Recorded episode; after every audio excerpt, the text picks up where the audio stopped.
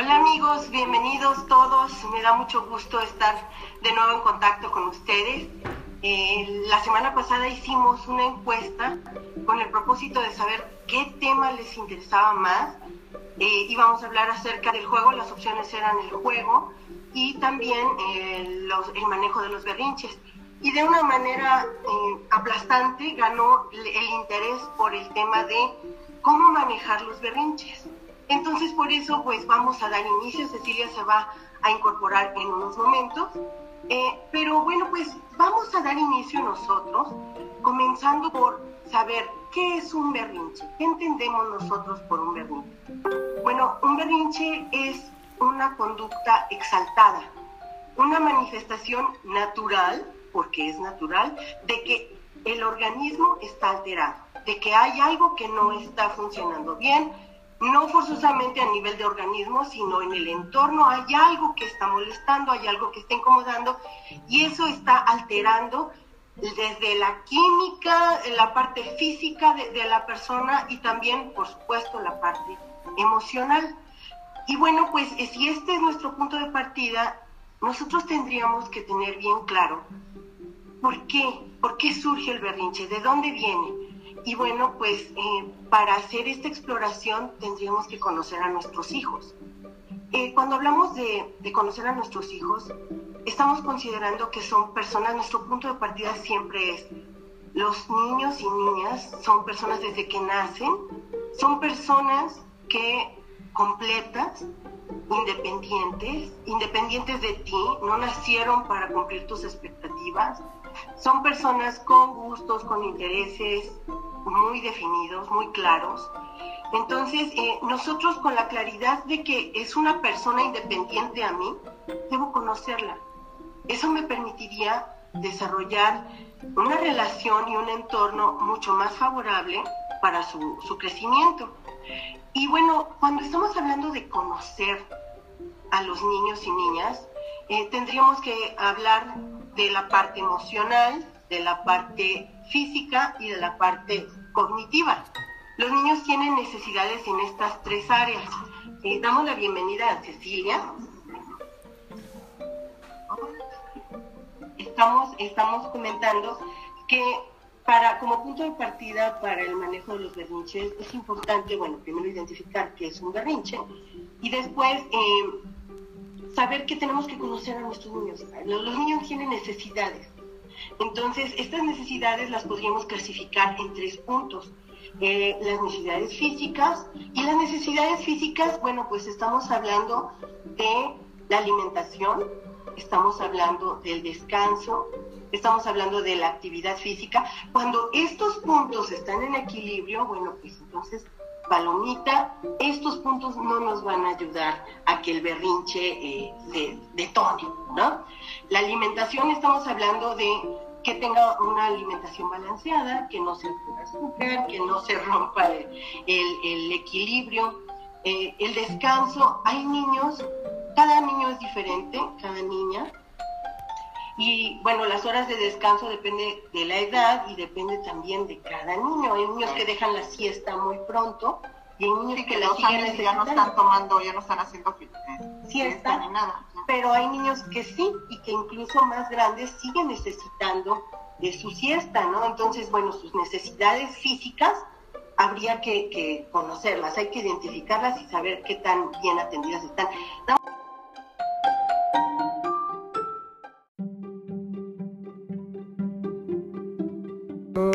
Respeto, los cuidados, la convivencia familiar. Muchas veces eh, la dinámica familiar implica eh, que mamá o papá o ambos están fuera de casa mucho tiempo, o la persona que, se hace cargo, que los ¿no? cuida. Entonces, eh, los niños requieren también esa parte de convivencia, ese trato que, que, les da certidumbre de que son importantes y de que forman parte importante de la familia y finalmente la parte de la socialización. Claro. Son los puntos que tendríamos que considerar cuando hablamos de eh, la parte emocional, las necesidades emocionales. Y también en la parte cognitiva, bueno, los niños tienen necesidad de tener un ambiente que tenga estímulos que, que les Adecuados, permitan, ¿no? este, que sean ricos en experiencia, estímulos que, que les, les inviten a explorar, que detonen su curiosidad. Tienen necesidad de aprender, de explorar. La parte cognitiva eh, como que es muy em, también está muy ligada con la parte del juego. La- el desarrollo de- del de- cognitivo está vinculado en la, en la edad temprana con el juego. Entonces, eh, todos estos elementos tendríamos que considerarlos, tendríamos que, que abarcarlos con el propósito de identificar qué está pasando con los niños. Ahora, por ejemplo, estamos hablando que hay necesidad de juego, pero de pronto los niños pues como que tienen, sí, yo quiero jugar o yo quiero ver la tele, porque ver películas, pero acompañados y comentarlas también es muy rico. Y también leer cuentos juntos. Pero ¿qué pasa cuando el niño dice, bueno, yo me quiero divertir, si la diversión forma parte de mi desarrollo, quiero divertirme todo el día? ah, bueno, pues entonces ahí entramos en límites. Nuevamente eh, eh, entraríamos en, en el tema de límites. Y, hay- y todo esto lo podemos plantear, como ya hemos dicho en otros temas, que siempre prevenir es mejor, ¿no? Y pues hasta en el dentista lo sabemos.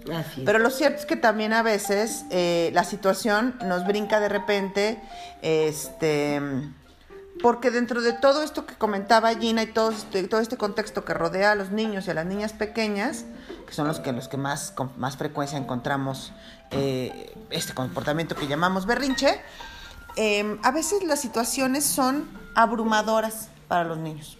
Como hace rato decías, ah, el, el estímulo y todo esto es importante, adecuados a su edad, ¿no? Así Hay momentos en los que estímulos o situaciones que resultan abrumadoras y difíciles de manejar para los más pequeños. Si llevamos a una niña o un niño de 5 o 6 años a una fiesta de noche, no es difícil pensar que se va a soltar en llanto, que se va a desesperar, que se va a tirar al piso, porque no son horarios, no son horas, no son decibeles y no son espacios para niños pequeños, ¿no? O sea, también hay que pensar en qué situaciones y contextos ponemos a los niños y niñas y luego nos sorprendemos porque tienen una reacción emocionalmente descontrolada, Así ¿no? es, así es. Porque nosotros tenemos que cuidar la parte de su rutina. Tienen, ellos Ah, sí. tienen rutinas, tienen hábitos. Y eso les da equilibrio. Cuando hablamos de la parte emocional y mencionábamos que, que hubiera estabilidad, estamos haciendo referencia al equilibrio que debe haber en su vida. Entonces, eh, cuando rompemos ese equilibrio, cuando rompemos su rutina, sus horas de sueño, Ah, sí, por ejemplo, las vacaciones, los pobrecitos chiquitines se tienen que, que adaptar a, a que cambió la rutina, a que nosotros lo- incluso los llevamos a otra casa con otras personas, entonces tienen de pronto que convivir con gente que no conocen a lo mejor o que han visto muy poco. Y, y su camita y sus juguetes no están, solamente hay un kit pequeñito que nosotros viaje, llevamos sí. para el viaje. Entonces, todo esto le afecta a, a los niños y todo esto eh, puede dar pie justamente al berrinche. Y entonces ahí es en donde nosotros, eh, pues debemos entender que el contexto eh, no Impacta. es favorable para el niño y que nosotros, nosotros somos los adultos, nosotros no nos podemos estresar, alterar al ritmo del Eso es niño, importante. porque somos quienes vamos a darles contención. Claro. Y contención.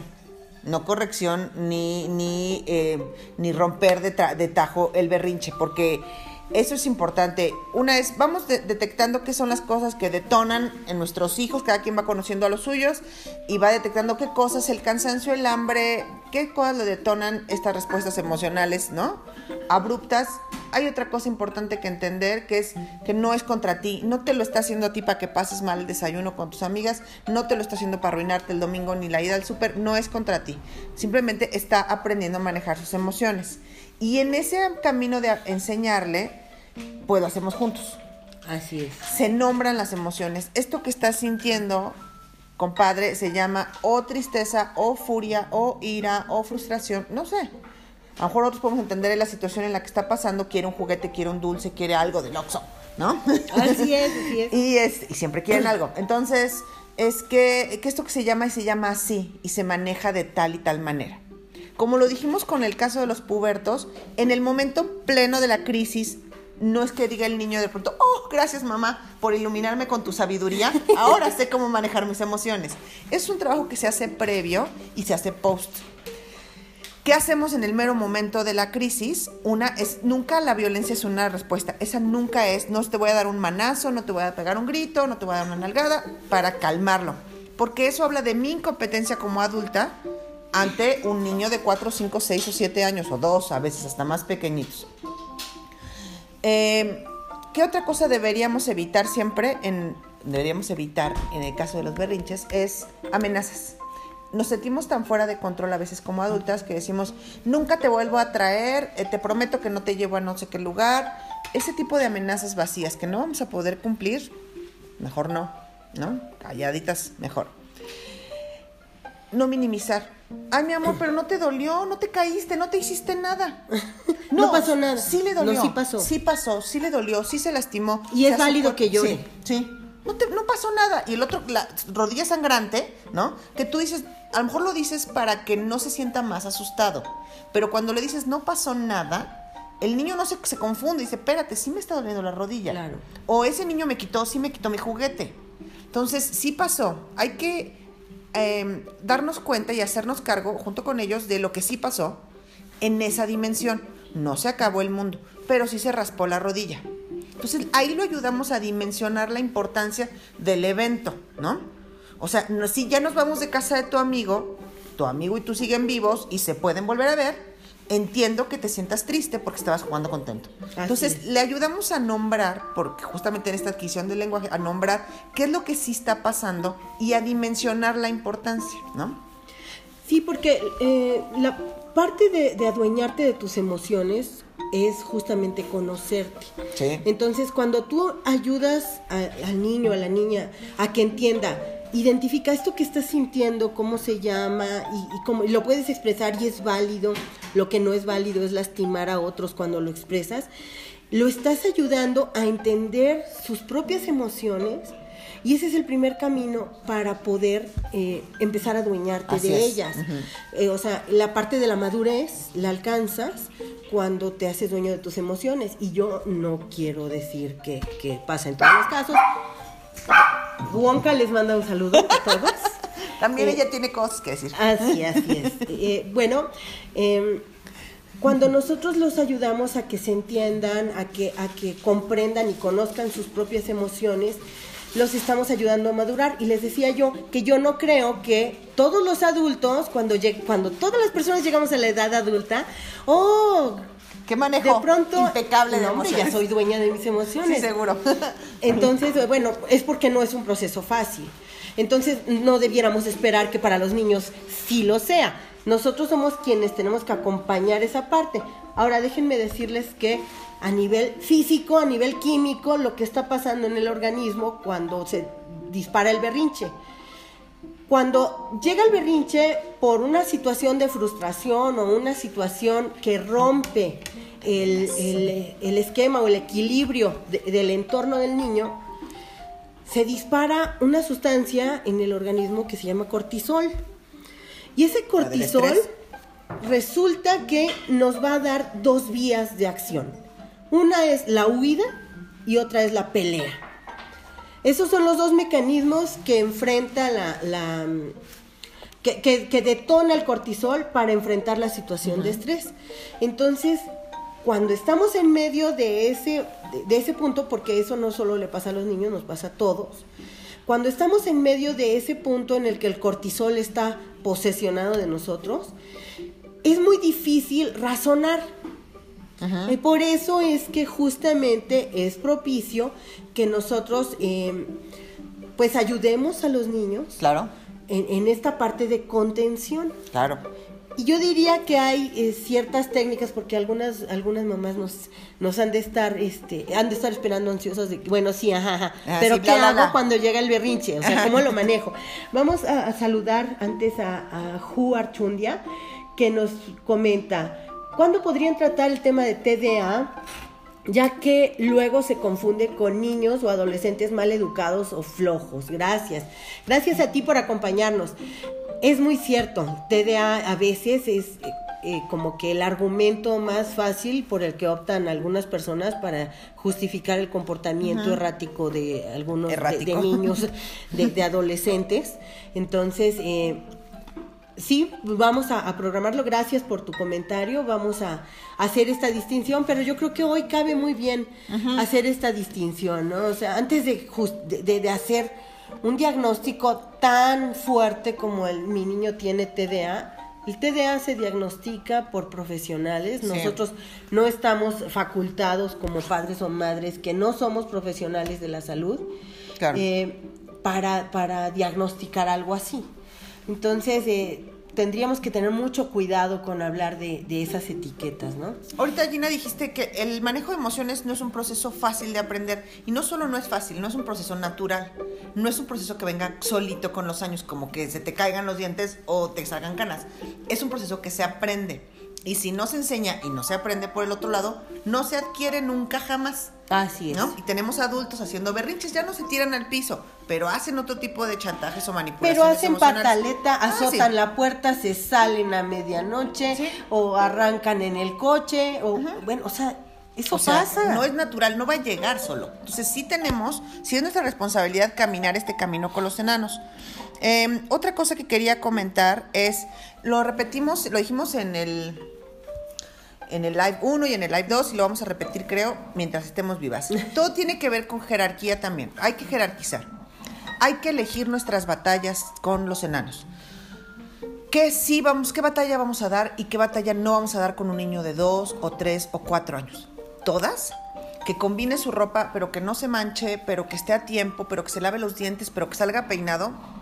Esas son expectativas adultas sobre el comportamiento de una niña o un niño pequeño, preescolar. O hay niños que todavía estar en la escuela, ¿no? Más pequeñitos. Entonces, hay que ajustar nuestras expectativas no a lo que nosotros imaginamos que debe hacer o debe verse un niño de 3 o 4 años, porque la exigencia a veces es mucha. Tenemos que ajustarnos también a los propios avances y capacidades de nuestros hijos. Eso no significa decir, ay, mira, como él no ha aprendido a comer con la boca cerrada, ahí aprenderá un día de estos. No. Pero entonces vas a decir, ok, en estas semanas o en este tiempo voy a dar la batalla de la comer con la comida con la, con la boca cerrada. Ok, eso, pero y esa, y además las agujetas, y además que se lave bien el pelo, y además que guarde su, su pijama cuando se la cambie, son demasiadas a la vez. Eso solo va a detonar abrumadora, eh, una, una respuesta abrumadora. Entonces, vamos estableciendo jerarquías. ¿Qué me importa más sobre mi hijo y mi hija? ¿Y qué, ¿no? En mi familia, ¿qué es lo más importante? Esto y esto. Y me voy paso a paso. Y llevar consistencia y rutina al mediano plazo y a largo plazo es una manera de ir eliminando o evitando berrinches. Consistencia y rutina. Si los niños no tienen un horario de dormir, si los niños hoy se duermen a las 10 y pasado mañana los llevamos a una fiesta y regresamos a las 3 de la mañana y otro día, como ya estamos cansadas, que seguimos que se duerman a las 7. Y qué raro, no se quiere dormir a las 7. ¿Por ¿Pero qué? por qué? Si, Si yo yo estoy estoy tan cansada, cansada. claro. Ellos no, ellos no. Entonces, consistencia y rutina. Y en el momento de la crisis, empatía y paz. Ese tiene que ser ese principio choncho de los que hablamos siempre. Empatía y paz. Nunca violencia. Ese niño o esa niña no te está haciendo una mala jugada. Él o ella la está pasando mal. Y como tal nos acercamos con ellos de manera amorosa. ¿Qué pasa y dices ahí, ah, sí, muy amorosa, pero mi hijo es de los que se avienta o se lastima o se pega con la pared o le pega a otros, este, cuando está en estas crisis, cuando tengan que ver con seguridad e integridad de otros, sí los podemos contener físicamente. No es lo voy a encerrar ni lo voy a amarrar con tape, ¿verdad? no, ni a una cajuela, sino lo voy a abrazar. Lo voy a abrazar y le voy a decir, no, ahorita va a pasar. Darle certezas que esa sensación que está teniendo va a terminar y va a regresar al punto basal en el que estaba. Entonces, es abrazarlos y ahorita va a pasar, ahorita va a pasar, ahorita va a pasar. Ahorita te vas a sentir más tranquilo. Los podemos acariciar la cabecita, la espalda, las manitas, para protegerlos de que ellos no se lastimen. Si no se están lastimando, podemos dejarlos ahí en paz, ¿no? Hay niños que se tiran en medio pasillo del súper porque ya acertaron o porque Sí. quieren un Hot Wheel, ¿no? No sé por qué me vienen esos ejemplos muy raros de niños que hace cuenta que le ponían así como reset y se desarmaba porque Sí. quería un Hot Wheel. Entonces, pues sí, ahí te esperas en el pasillo a que se rearme. Exacto, pero, pero dejarlo ahí no quiere decir. No, "Ay, no, si ¿sabes ahí viene el señor del entonces costal". te vas a quedar Sí, ahí, ¿eh? no. O sea, yo ya me voy. Ah, sí. Y me doy la vuelta por otro pasillo. No. No lo vas a hacer, No, además. no, o sea, en el berrinche el niño está en desequilibrio. Justamente por eso partíamos en este live de lo que se entiende por berrinche. Es una conducta exaltada, una conducta que, que es natural, pero que demuestra que no hay, que, que estamos fuera de, de nosotros, ¿no? Entonces, eh, en esos momentos los niños nos necesitan en paz, nos necesitan tranquilos, pero nos necesitan ahí. No los podemos abandonar, no los No. podemos dejar. O sea, nunca va a ser opción.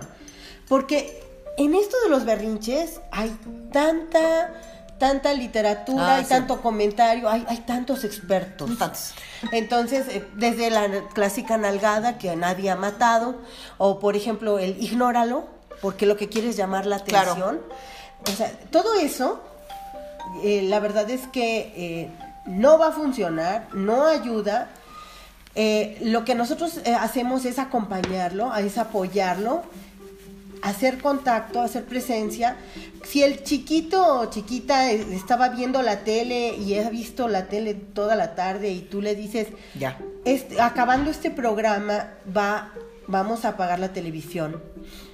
Y cuando llega el momento, apagas la televisión y empieza la, la explosión de la emoción. Si no se está lastimando a sí mismo o no está lastimando a alguien, eh, bueno, pues entonces le dices, tratas de hacer contacto con él, lo abrazas. Y yo creo que incluso tu tono de voz Al tono de voz. tiene que ayudar también a que recupere la calma. No es decir, ¡ay, mi chiquito precioso! pues no. Porque lo estamos consolando y entonces eso da a entender. De que si es un drama lo te que estoy agrediendo, discúlpame, sí, es- esto que estoy haciendo es gravísimo Sí. y además es un drama, es, Sí. es una tragedia Sí, esto que te está pasando. Pero tampoco lo que tú mencionabas de, sí, ya, ya, no pasa nada, no pasa nada. No, sí pasa. Sí, sí está pasando. Entonces, calma, tranquilo, lo, lo acaricias y el contacto poco a poco le devuelve la paz. Si está en otra fase en la que no lo puedes agarrar porque Ajá. te tira o te hace así o se aleja porque no quiere contacto, entonces tú te mantienes en una distancia corta, Pero ahí, pero ahí. presente. Y entonces le dices, si necesitas un abrazo, aquí estoy. Ya va a pasar, tranquilo. Y entonces cuando vaya disminuyendo la intensidad, Ya va a buscar acercas. el abrazo y tú, o tú lo buscas. Pero solo hasta que la intensidad... No lo vas a forzar. No. Eso es horrible. Ah, no, a mí me dijeron que contención. Te tengo que abrazar. Sí, voy a traer una sábana incluso para que no zafen los brazos. No, no, no, es, es, es voluntario el asunto. Claro. Pero hay Gracias, un tercer Gaby. punto todavía más grave. No nada más te hace así cuando te acercas, sino que te, Te pega. suelta uno. O te, o te persigue para pegarte porque está muy enojado. Sí. O, o se pega él mismo. Claro. O le pega a quien tiene cerca. Sí. Entonces, eh, cuando llegamos a ese punto, sí, ahí va la contención física. Sí. Entonces, sí, lo abrazamos y le decimos, poquito más fuerte mi amor, sin asfixiar. Exacto, sí, sí. Antes mi amor, esto no está bien, no te puedes, no te debes lastimar, no, no te voy a permitir que me Claro. lastimes. Y, y, y, bueno, volvemos a la paz, ¿no? Sí. O sea, tratamos de, de regresar al punto de con la, la, paz. voz, con el tono, con todo. O sea, esto es importante. Los niños que son de esta edad, tipo edad de- en el que pueden tener este tipo de, de conductas, muchas veces se sienten completamente sin poder. Porque todo les decimos, ponte a, sube, baja, tú, tú. Yo te explico a qué hora es la transición. Que esto a veces como es detonador de, de, de berrinche, ¿no? La transición de una actividad a otra. es, esto ya acabó, ya acabó la hora de jugar y ahora viene la de bañarse, ya nos vamos a ir a tal lugar, o sea, ¿no? Estas transiciones son complicadas y para eso funcionan estos warnings o avisar, en cinco minutos voy a apagar la tele, en diez minutos nos vamos, ir, ir allanando el camino. Pero eh, los niños a veces sienten completamente fuera de control sobre lo que está sucediendo con sus vidas porque eh, seamos una mamá muy intencionada o muy intensa o algo, todo le tenemos ya organizado. ¿Qué va a comer? ¿Qué va a ver? ¿A qué hora se, cómo se va a peinar? ¿Qué zapato? Todo. Entonces, esto también a veces ayuda darles opciones. No le vamos a dar opciones ilimitadas porque eso también resulta abrumador. Entonces, no es que te quieres poner hoy, ¿no? Porque entonces va a decir, ah, ¿qué es Sí, esto? es difícil. Ok, ¿quieres el pantalón café o el gris? Dos opciones. Que tú ya seleccionaste que van dentro del clima o de la situación en la que vas. Dos opciones. Y entonces el niño empieza a tener sentido de poder sobre sí mismo, ¿no? Entonces, eso le a veces le baja también esta, em, esta sensación de de estar dirigido por otros, que probablemente sean muy lindos y todo, pero que son otros los que están tomando todas las decisiones sobre su vida. Y estas reacciones a veces también vienen ahí. Entonces, esta, la rutina promueve un estado de ánimo estable. Si la rutina ahí va, va, nuestra voz. Y además le vamos dando chance, no, no es darle chance, le vamos dando la posibilidad de, de que elija con opciones controladas, ¿no? Así es. ¿De qué sabor quieres tu helado? En una paletería que hay 40, no va a acabar bien. ¿Quieres vainilla o quieres chocolate? Así, ¿no? Porque además los conocemos, ¿no? Exacto. Entonces, o sea, bueno, se trata de, de- de que ellos se, se manejen y tomen decisiones, pero bueno, las opciones nosotros ya sabemos cuáles le podemos ofrecer, las que le gustan, las que disfruta. Ahora, o- otro detonante de, de berrinches es cuando las consecuencias son variables. Ah, sí, no, O sea, por ejemplo, eh, cuando no sigues la regla, te voy a dejar jugar con el iPad una hora. Después de una hora, yo te voy a avisar 20 minutos antes que ya se va a acabar la hora y cuando te la quite no te vas a enojar porque ya sabes que solo es una hora. Pero resulta que a la hora de la hora, pues sí. Ahora sí o que a la hora de la hora. Estaba yo tan picado que, Sí. oye, ¿cómo es posible que me lo quites, no? Y entonces hago mi berrinche. La consecuencia siempre debe ser la misma. En ese caso, en esa situación, él ya conoce hasta- qué va a pasar. Bueno, entonces como no, no, no asumiste el compromiso que hicimos, entonces mañana no vamos a jugar con, la, con el iPad. Si pasado mañana te Se la voy a prestar, te, las voy, te la voy a dar y vas a jugar una hora y tú no haces berrinche, entonces vas a poderla seguir utilizando los demás días. Pero siempre la consecuencia debe ser del mismo tamaño. No porque hoy estoy de muy mal humor, entonces la consecuencia va a ser terrible o la voy a suspender una semana. Y como hoy estoy muy de buenas, Ah, entonces la bueno, dejamos pasar. ay, te voy a dejar jugar solo media hora más. Sí. No, las reglas, los límites, si los rompemos nosotros, ellos aprenden que son rompibles. Con berrinches. Así ¿no? es. O sea que si Entonces, hace un o sea, desastre si ahí. tú haces un San Quintín, si haces un desgarriate terrible, es- pues puedes extender el tiempo, Pues, puedes ¿por ganar qué lo no que habría de hacerlo, no? ¿no?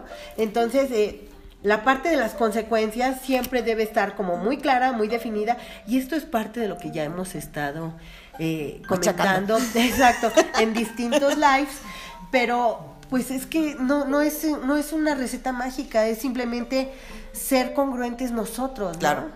Hay, hay otra cosa importante que hay que hacer con los niños en situación de berrinche, de no berrinche, puberto, la que sea. Y es establecer expectativas y estándares. Esto nos va a ayudar a movernos, a navegar.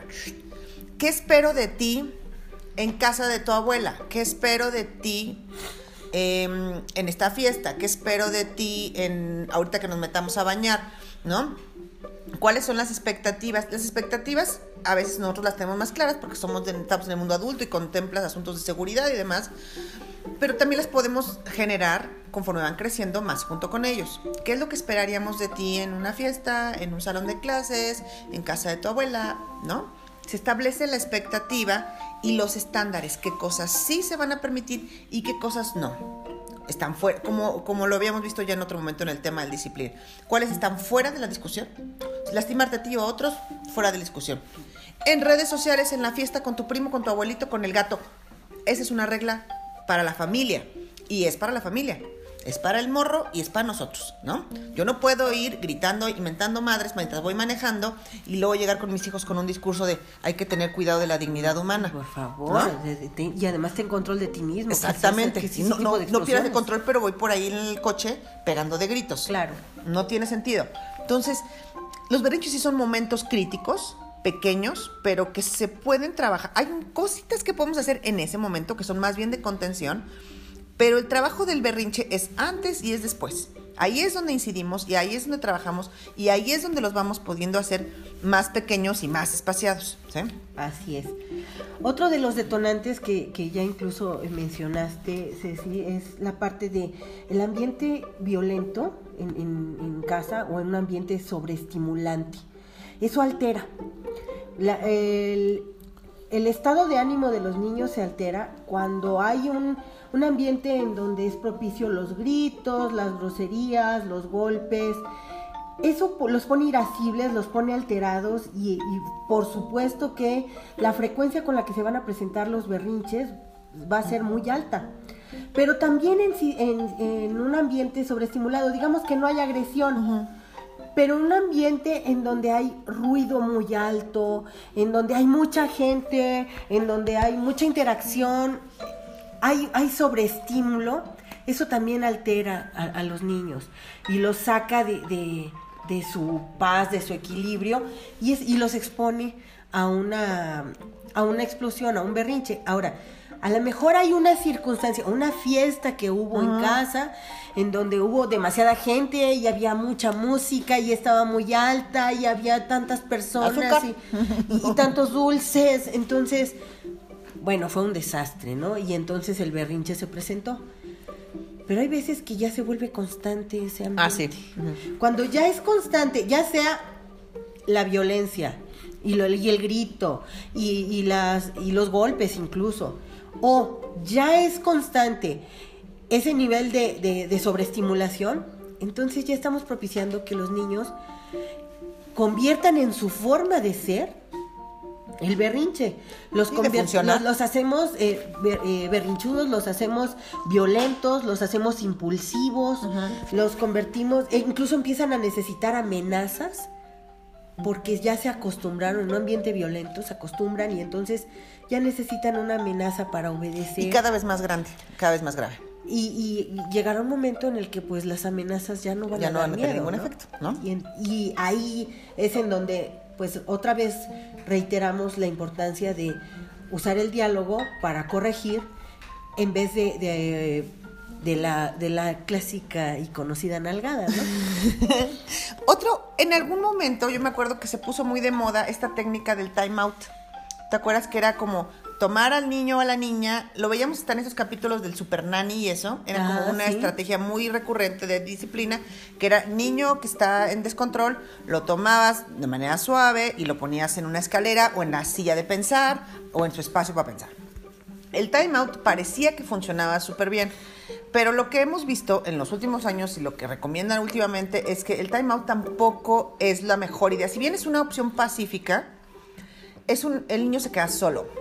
O sea, es quédate aquí a pensar sobre lo que hiciste, pero hay veces necesitan esa compañía. A lo mejor un niño más grande sí puede él solo o ella sola pensar sobre lo que hizo, pero niños más pequeños necesitan nuestra compañía y nuestra guía para tener elementos para pensar el Así evento. es. Porque si a un niño de tres años le dices, quédate a pensar sobre lo que hiciste, pues es quédate aquí a, ver, pensar en sea, los multiversos, pues, eh, ¿qué? ¿Pero sobre qué? ¿Cómo los claro. pienso? Entonces, el time out sirve en términos de calmar un poco como las, los ánimos muy exaltados. Pero no para son la reflexión. No, así de, quédate aquí, piensa y vienes y me dictas tu reflexión. Un ensayo de dos hojas. No va a pasar, no va a pasar. Entonces, acompañémoslos en ese, es- en ese momento de reflexión.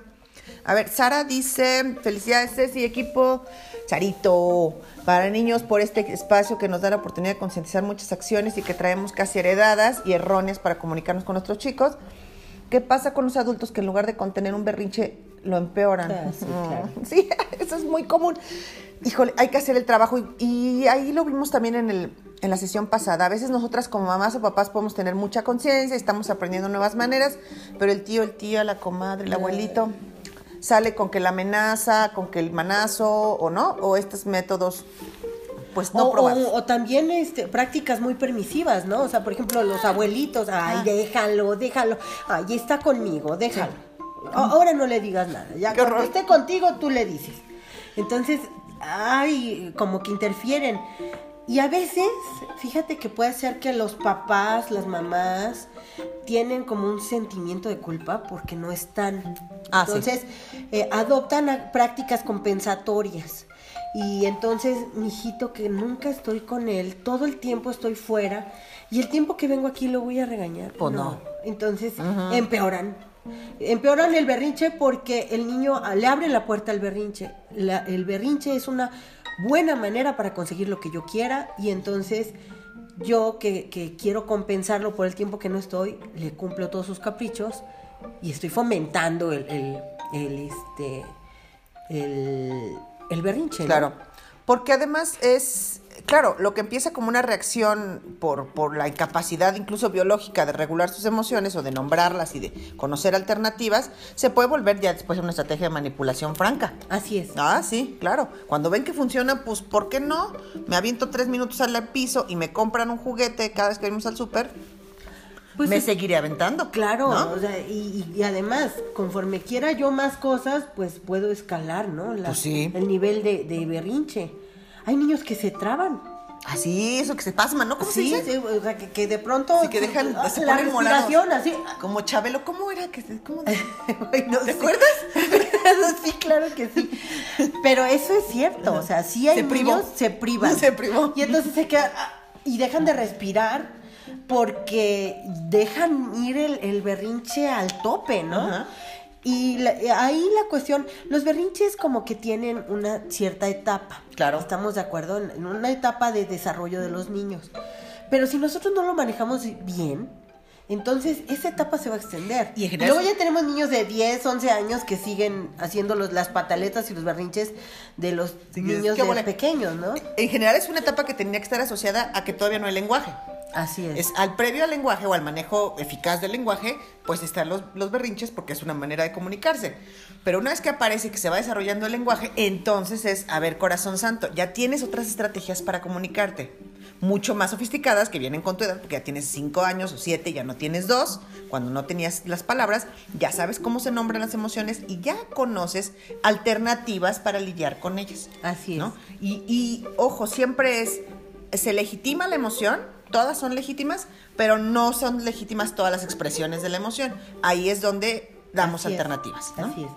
Y bueno, eh, digamos, bueno, no, no se manejó adecuadamente y ya está plantado el berrinche en niños más grandes. ¿Qué hacemos? Bueno, lo primero que tenemos que hacer es establecer reglas, establecer límites en los cuales también nosotros estamos dentro. Porque la verdad es que si un niño ya mayor, ya más grande, de 7, 8 años o de 10, es berrinchudo, pues lo que pasa es que el ambiente también es muy emocional en su casa. Lo favorece, claro. O sea, él, él está siendo partícipe del ambiente en el que se está desarrollando. Y, y a lo mejor también el papá, la mamá, la abuelita, el tío, la tía, también son muy temperamentales, ¿no? Y también son muy explosivos. Y los niños aprenden eso. Entonces, a lo mejor, si queremos inhibir el comportamiento berrinchudo en niños más grandes, pues lo que tendríamos que hacer es eh, empezar por nosotros mismos, ¿no? Bajarle para hacer menos emocional el ambiente y que los niños tengan mayor estabilidad. Y, y yo creo que esto de revisarnos a nosotros y a los adultos que lo rodean y que tiene que ver con lo que comenta Sara, es importante. O sea, me parece que aventarnos una conversación, iba a decir un tiro, pero no, no es un tiro, vamos a decir una conversación Ah. con los tíos, hablando de violencia, bonito, ¿verdad? sí, sí, claro. Aventarnos una bonita conversación con los abuelos, tíos o, u otros adultos que inciden en la crianza de nuestros hijos y explicarles la manera en la que estamos haciéndolo para que lo respeten. Si ya no le dan seguimiento, también están su derecho, pero al menos que respeten, vale la pena. O sea, Así es. vale la pena hacer esto, hablar, a lo mejor a alguien le resuena e incluso, ¿no? Lo, lo practica, pero si no, estamos en todo el derecho de decir, esta es la manera en la que estoy criando a mis hijos y te pido que lo respetes. ¿no? Así es, Nada así más. es. ¿sí? No lo compartes, ok, pero sí puedes respetarlo y de hecho mm, tienes que, actually. Como que no es opcional, Sí. ¿verdad? Sara nos dice, es más fácil para muchos padres ejercer la violencia que entablar un diálogo. Sí, es, así es, desafortunadamente. ¿Cómo tener esos elementos para guiar a los chicos? Bueno, eh, lo que pasa es que cuando nosotros tenemos eh, un, niño que es muy berrinchudo, primero tenemos que poner un espejo enfrente de nosotros y saber qué está pasando, cómo lo estoy tratando y cómo estoy siendo yo que está detonando tanto berrinche. Claro. Porque que haga un berrinche de vez en cuando es normal, es natural. Pero si tú ves que tu hijo o hija tiene berrinches muy frecuentes, hay que ver qué está pasando. Si ya le abrimos la puerta para que esa sea la forma de que consiga las cosas, si la manera en la que yo interactúo es tiene agresividad, ¿qué estoy haciendo yo o qué no estoy haciendo que no está ayudando? Claro. Y que está propiciando que los berrinches se presenten, ¿no? Y ahora, aquí dice Sara, dice, es más fácil para muchos, y yo lo haría como pregunta, Sara, o sea, no sé si es más fácil, pareciera que es más fácil, pero creo que viene como con truco, porque es más inmediato, sí, pero... mm, no sé, es más fácil pero mucho más costoso probablemente. O sea, es más fácil en, en términos de que no hay que reflexionarlo, no hay que prepararse, no hay que trabajar, no hay que tener control y regulación de nuestras emociones. Sí, pero pues, como digo, también sería más fácil comer con las manos, pero no sería tan buena idea porque probablemente todo lo que traigo en las manos de mugre me lo iba y me iba a enfermar. Me parece que la analogía en ese sentido es pertinente. ¿Es más fácil comer con las manos? Sí me va a causar mucho más daño también. Y lo mismo actuar con violencia. Es más fácil pegar de gritos, sí, pero eh, la- el costo es demasiado alto. Y probablemente ahí es donde hablemos con lo- los adultos puedan entender, ¿no? Este, y cambiar esta actitud en el de, sí, es muy inmediato, es lo primero que te dicta tu hígado, pero los costos son muy altos porque estás haciendo varias cosas, criando con violencia, estás normalizando la violencia, estás criando personas violentas y la respuesta, la reacción de los otros cuando tú actúas violenta está fuera de tu control. Así no es. te imaginas qué van a hacer o a decir los otros. Y ahí, pues, mientras usted tenga tres años, ok, cuando tenga 17, va a ser A otro ver, problema. vamos a ver Sí, qué va a pasar, ¿no? sí. Así es. Y bueno, eh, también en esta parte de, de lo que propicia los berrinches, estamos hablando de cuando hay contradicciones en la formación. Ah, sí. Digamos, tú como mamá piensas una cosa, pero papá piensa otra. Y hay eh, choques. Entonces, lo que sí está permitido para mamá no está permitido para papá o viceversa. Ajá. Y entonces los niños aprenden a manipular. A ver, esta puerta sí está abierta con mi papá. Mi mamá no lo permite. Entonces, eh, pues eso, hay un punto de fuga ahí, ¿no? No hay acuerdos. Entonces, nosotros, co- como la parte de la consistencia, la parte de, de, de que seamos de una sola pieza, involucra que todos los que estamos en este equipo que formamos a los niños, bueno, pues entonces pensamos igual y hablamos nuestras diferencias antes y detrás de bambalinas. No lo hacemos delante de ellos. No, por ejemplo, yo le digo, ¿sabes qué? No vas a ir. Y delante de, de, de mi hijo, el papá dice, no, sí va. Sí va. Bueno, yo te lo voy a permitir, sí va. Oye, lo que pasa es que lo estás castigando muy severa. Y eso pasa, ¿eh? Ujú. Eso pasa. Entonces, bueno, pues ahí estamos abriendo una puerta y hace que, que el niño vea que sí es posible. que hay maneras. Ajá. Y ahora esas cosas pasan y a veces, como muchas veces con los hijos, tú crees que vas súper planeando, que ya bien todo, y hay situaciones que te vuelven a- así como una ola, que dices, "Ah, ya va en tal cosa, y yo iba acá planeando la lección, uno haz de cuenta y van en las siete, ¿no? Sí, sí. Las situaciones te coman y ya estás en la situación en la que el papá dijo una cosa porque se lo dijo en la sala y tú estabas en tu cuarto y dijeron cosas dispares. Entonces, esas cosas ya están sucediendo, ya, ya, ya, ya, ya se cruzaron los cables, ¿no? Así es. ¿Qué hacemos ahí? Está bien ahí aceptar que estamos aprendiendo también con los hijos. ¿Sabes qué? Papá y yo no nos pusimos de acuerdo antes y te dimos instrucciones o permisos distintos.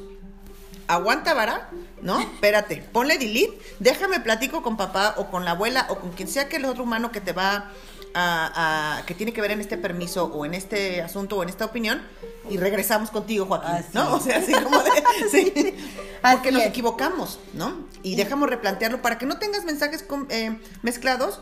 Vamos a hacer una pausa, déjame lo platico, hago team back y regresamos. Y además eso le hace ver a tu hijo o hija que hay congruencia. Y que se solucionan que, los problemas. que tú, tú como mamá y como papá también te equivocas, pero que lo reconoces, que sabes que es este... Y lo arreglas. Que, que, que se puede arreglar y que lo podemos dialogar y que lo podemos platicar. Porque si vas y le pegas de gritos al papá y es que te dije que no, que ya no podía ir a esa fiesta. Pues imagínate, ¿no? No, y, y, o sea, no dudo que, que sea fácil este. Pero ¿cómo es posible que le hayas dicho que, sí, que no? esa fiesta no. ¿Qué pasa cuando los niños ven en otras familias diferencias o permisos confusos? En mi casa Uh, no, pero en la otra sí. Oh, sí. La comparación de a fulanito sí lo dejan. Ajá, ¿No? sí. Él se puede dormir a la hora que quiere. Ajá. Y tú así con ganas de darle un diploma. Felicidades, fulanito. Oye, qué bien, disfrútalo. Sí, sí. Bueno, lo que pasa es que ahí pues le tenemos que hacer ver, eh, bueno, estas son otras, esta, esta es otra familia, este es, esta es tu familia y estas son otras reglas. Y habrá cosas que no puede hacer fulanito que tú sí. Y las razones de las reglas. O sea, en esta casa las reglas son así porque tenemos estas razones. Si nada más les decimos, allá es verde y aquí es azul y es arbitrario nada más porque se me da la gana, otra vez carece de sentido y dice, pues, mejor me voy a casa de Juanito a vivir, ¿no? Entonces, este... Pero si le dices, en esta casa hay consistencia en dormir, o cenamos esto, o nos levantamos a tal hora, o nos bañamos siempre en las mañanas, o la regla que sea, o tenemos tiempo de específico para pantallas, la regla que sea contra la cual esté peleando el chamaco, eh, pero tenemos sustento, tenemos razones de por qué hay esas reglas. Si no las tenemos, pues no la podemos preguntar. Si te dice el niño, ¿por qué no me puedo dormir los viernes y sábados más tarde? Y nunca te lo habías preguntado, dices, "Ah, pues vamos a pensarlo. A lo mejor se Claro. puede extender la hora de sueño una hora más. ¿no? Así es. Siempre había pensado que no, pero pues déjame pensarlo, vamos a pensarlo, vamos a buscar razones. Y está bien, este, porque ya viste que en casa del amiguito los viernes y sábados se, duermen más tarde o esos días cenan en la tele, ¿no? Y nadie, no... Ok, hay que tener flexibilidad, pero porque tenemos razones que las sustentes. Entonces, aquí nos dormimos a las 8, mi amor, porque tienes 4 años o 5 o 7 y necesitas 10 horas de sueño para que tú crezcas, para que tú te desarrolles. Hay razones. Entonces, en casa de Pepito Pérez no es así, pues mala tarde. Y vete acostumbrando porque hay un chorro de cosas que van a ser distintas. Así es. Un chorro. Ellos piensan Para bien, diferente. para mal. Ya simplemente, ellos piensan diferente. Sí. Pero aquí hay una razón por la cual las cosas son así. No es que yo quiera, es que es lo mejor para nosotros. Pues que sea la malvada. Así es. Entonces, eh, pues no, no te compares. No, no compares porque es una familia diferente. Sí. Y ellos piensan diferente. Y esta es tu familia y aquí nosotros pensamos y procuramos hacer lo mejor para todos. por esta y esta razón. Y entonces si vas a encontrar muchas familias que actúan distinto, que tienen otras reglas y vamos navegando, nosotros también vamos viendo que hay familias con las cuales nuestros hijos no, se, no encajan y este y tratamos de mantener, a lo mejor pintamos tu raya, pero los niños van a aprender, tienen que aprender a navegar justamente en familias donde hay otras reglas. Así es, ¿No? así y aprenderse es. a mover y eso es parte de crecer y del desarrollo. Y otra cuestión que también genera eh, pues fricciones y, y- y la verdad es que es incluso muy triste. Nosotros como papás puede que hayamos generado ciertas expectativas de cómo querías que fuera tu hijo. Porque vemos muchas películas, ¿no? Sí. Y entonces creemos que ellos vinieron al mundo para llenar, gusto. llenar ese, ese punto de realización en mi vida, ¿no? Ajá. Pero no, resulta que ellos nacieron y ellos son personas independientes que tienen sus gustos, que tienen... Sí, o sea, ellos son como son. y, y- y tu hijo vino al mundo no para hacerte feliz a ti. Entonces, eh, cuando los papás, muchos papás, no tienen eh, cumplidas, no ven ex- cumplidas sus expectativas en relación con, el- con sus hijos, eso genera un choque, genera una fricción que forzosamente va a detonar en problemas de conducta. Claro. Entonces, por ejemplo, a lo mejor tu hijo fue, es, es tímido. Bueno, es, es tímido. Tú querías que fuera extrovertido y que fuera el alma de la fiesta, pero es tímido. Entonces, cuando tú lo quieres obligar a que adopte eh, o que Ajá. desarrolle actividades que no le gustan porque no se siente cómodo, tú te puedes sentir frustrado. Y en esa exigencia de obligarlo a ser como tú crees que debe ser, estás provocando conflicto y bueno, pues es otra fuente de berrinche, pero es no nada más de berrinche, de un problema mayor. Ah, muy grave, De un seguramente. problema mayor, porque ni el, ni el mismo niño o niña puede sentirse en algún momento conforme consigo misma, porque aprendió a que no es suficiente, a que no cumple con las expectativas o el estándar que que mamá o papá esperaba, ¿no? Claro. Y, y otra cosa que yo también quería comentar que tiene que ver con esto también, Gina, es cuando tenemos un hijo y ya, porque es como un poco un arte este asunto del manejo de, de los berrinches y de las emociones, ¿no? De ya le calibré, que mejor me mantengo despacio, pero luego ya lo abrazo, pero estas cosas lo detonan. Cuando ya dijiste, ya le agarré la onda, ahí viene el segundo hijo. ¿Y qué crees? No, no, nada de eso funciona, porque otra vez tienes que volver a recalibrar. Así es. O sea, los temperamentos y personalidades de cada niño son distintos. Y en ese sentido sí es como un arte de que le vas agarrando la onda de esto lo pone mal, esto lo pone tenso, esto lo pone estresado, esto lo pone triste y esto ayuda, ¿no? A este le gustan más los abrazos, a este le gusta más la distancia. Y viene un segundo hijo y pareciera que ya no funciona nada. Por eso a veces pensamos que los segundos hijos son más tremendos. Pero probablemente es porque nos acercamos con la visión de que ya sabemos cómo es. En el primero decimos no sabemos nada y vamos ahí, ¿no? Pero en el segundo como que ya nos sentimos muy reinas de la situación y otra vez empiezas en muchos sentidos con muchas cosas, ¿no? Claro. Y resulta que, ah, que fuera de control está este morro y es porque a veces nos estamos aproximando desde la perspectiva del hijo uno. Claro. ¿no? Y hay que volver a conocer su temperamento. Regresamos lo que lo al punto de hay que conocer a tu hijo o Sí, hija. sí. Lo tienes que conocer. Es una persona única, irrepetible. Aunque tenga un hermano mayor que es de determinada forma. Sí. Y además no hagas comparaciones nunca. porque Ah, sí. Eso también está muy feo. O sea, yo creo que a nadie le gusta que lo, que lo comparen, ¿no? Ni para bien ni para mal, ¿no? Entonces, la- ahí, ahí está una situación que tenemos que aprender a controlar. No debemos compararlos.